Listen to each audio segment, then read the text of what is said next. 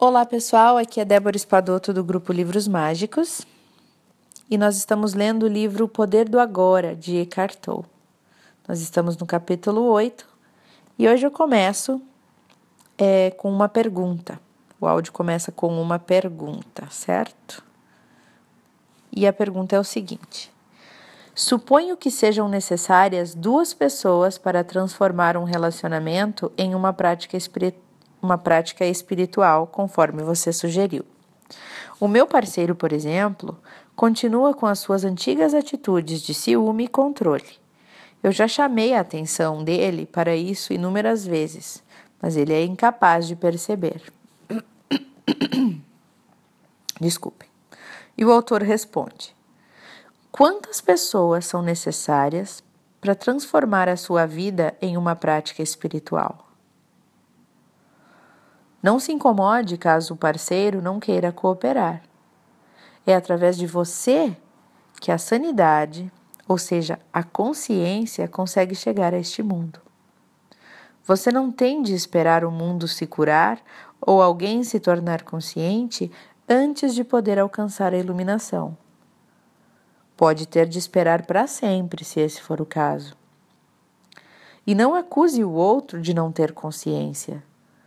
No momento em que a discussão começar, é sinal de que você passou a se identificar com uma posição mental e a defender não só aquela posição, mas também o seu sentido do eu interior. Aí o ego está no comando. Você acabou de ficar inconsciente. Às vezes, isso pode servir para apontar certos aspectos do comportamento do parceiro se você estiver muito alerta, muito presente, pode agir sem o envolvimento do ego, sem culpar, sem acusar ou fazer o outro se sentir errado. Se o outro se comportar de modo inconsciente, abandone qualquer julgamento. O julgamento tanto serve para as pessoas confundirem o comportamento inconsciente com, o, com quem elas são de verdade então, o julgamento tanto serve para confundir, para as pessoas confundirem o comportamento inconsciente com quem elas são de verdade, como serve também para projetar a própria inconsciência sobre a outra pessoa e se enganar, por causa disso, sobre quem elas são. Abandonar qualquer julgamento não significa que você não está reconhecendo a disfunção e a inconsciência quando se deparar com ela significa ser o saber e não ser a reação, não ser o juiz. Não há necessidade de, de juiz num relacionamento. Você não vai nem querer reagir, ou poderá, poderá reagir e ainda assim ser o saber, o espaço no qual a reação é observada e onde ela é e onde ela se permite existir. Em vez de brigar com o escuro, você traz a luz.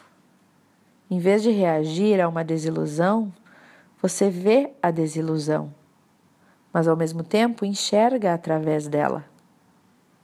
Ser o saber cria um espaço nítido de presença amorosa que permite a todas as coisas e pessoas serem como são. Não existe maior catalisador para que a transformação aconteça se você adotar essa prática, o outro não conseguirá ficar com você e permanecer inconsciente. Ele vai acordar. Se os dois concordarem em fazer, um, em fazer do relacionamento uma prática espiritual do casal, será ainda melhor.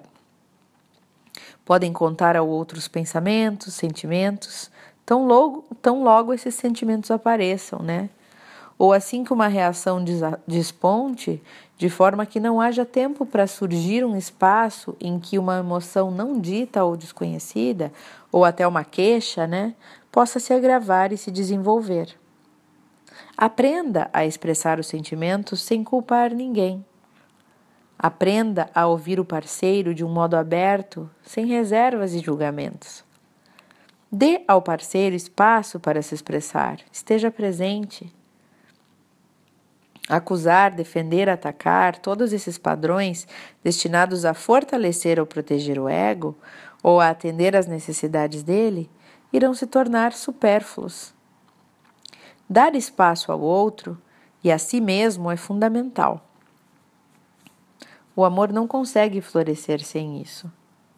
Quando você tiver removido os dois fatores que destroem os relacionamentos e o seu parceiro tiver feito o mesmo, vocês vão sentir a alegria do desabrochar do relacionamento.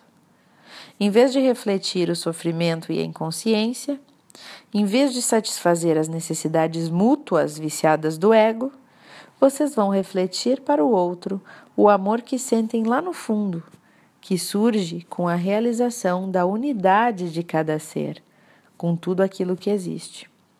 Esse é o amor que não tem opositores. Se o seu parceiro continua identificado com a mente e com o sofrimento, mas você já se libertou deles, vai ser um grande desafio. Não para você, mas para ele.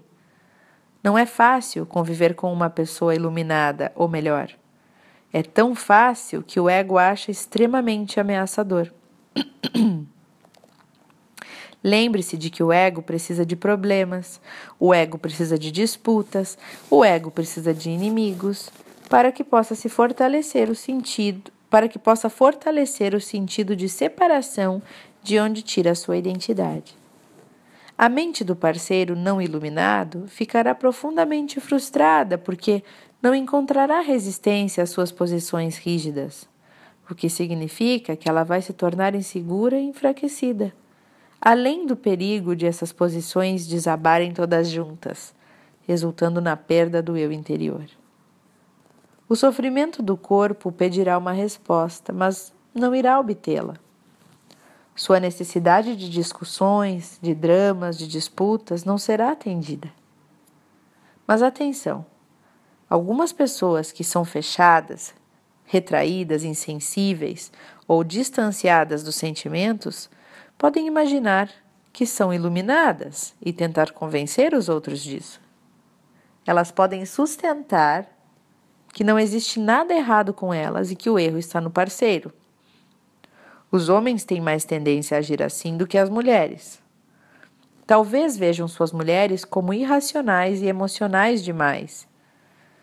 Mas se você consegue sentir as suas emoções, não está muito distante do radiante eu interior que está logo ali sob elas. Se você age com mais cabeça, mais com a cabeça, a distância é muito menor e você vai precisar colocar emoção no corpo antes de poder alcançar o corpo interior. Se não houver uma emanação de amor e de alegria, uma presença completa e uma abertura na direção de todos os seres, então não é iluminação. Outro fator indicativo é o modo da pessoa se comportar em situações difíceis ou desafiadoras, ou quando as coisas vão mal. Se a sua iluminação é uma ilusão egóica do eu interior, a vida logo mais, logo vai lhe aprontar um desafio que fará aflorar a inconsciência sob qualquer forma. Pode ser medo, raiva, defesa, julgamento, depressão e assim por diante. Se você estiver em um relacionamento, muitos desses desafios vão se manifestar através do seu parceiro. Por exemplo, uma mulher pode ser desafiada por um homem indiferente que vive quase exclusivamente em seu próprio mundo. O desafio está na inabilidade dele em ouvi-la e não dar a ela atenção e o espaço para ser alguém, decorrente da falta de presença dele. A ausência de amor no relacionamento, que normalmente é mais percebida pela mulher do que pelo homem, vai desencadear um sofrimento na mulher. Através dele, ela vai atacar o parceiro, culpando, criticando, atribuindo-lhe o erro, assim por diante. Já sabemos, né, de como funciona. Agora, o desafio passou a ser dele. Para se defender contra a agressão desencadeada pelo sofrimento dela, que considera totalmente sem razão, ele vai se aferrar cada vez mais às suas posições mentais, enquanto se justifica a si mesmo, se defende ou até contra-ataca. Isso, no fim, pode até mesmo vir a ativar o sofrimento dele. Quando as duas partes foram dominadas, é sinal que atingiram um nível de profunda inconsciência. Isso não vai ceder até que as duas partes tenham se abastecido de muito sofrimento e entrado então no estágio de calmaria, até que tudo volte a acontecer novamente. Num ciclo, né? Cada desafio, como o que descrevi acima, contém uma oportunidade disfarçada para atingirmos a salvação. Por exemplo, a hostilidade da mulher pode se tornar um sinal para o homem sair do seu estado identificado com a mente, despertar para o agora, estar presente, em vez de ficar cada vez mais inconsciente. Em vez de ser o sofrimento, a mulher poderia ser o saber, que observa o sofrimento emocional em si mesma, acessar o poder do agora e iniciar a transformação daquele sofrimento. Isso iria evitar a projeção compulsiva e automática do sofrimento para o mundo exterior. Poderia expressar seus sentimentos para o seu parceiro. Naturalmente, não há uma garantia de que ele vai escutar, mas é uma boa oportunidade para ele se tornar presente e quebrar o ciclo doentio de uma representação involuntária de seus velhos padrões mentais.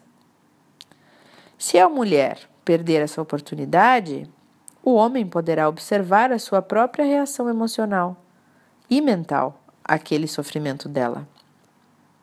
A maneira como ele se coloca na defensiva em vez de ser a reação. Poderá então identificar o momento em que começa o seu próprio sofrimento e trazer consciência às suas emoções. Assim, um espaço de consciência pura claro e sereno passaria, passaria a existir. O saber, a testemunha silenciosa, o observador. Essa consciência não nega o sofrimento.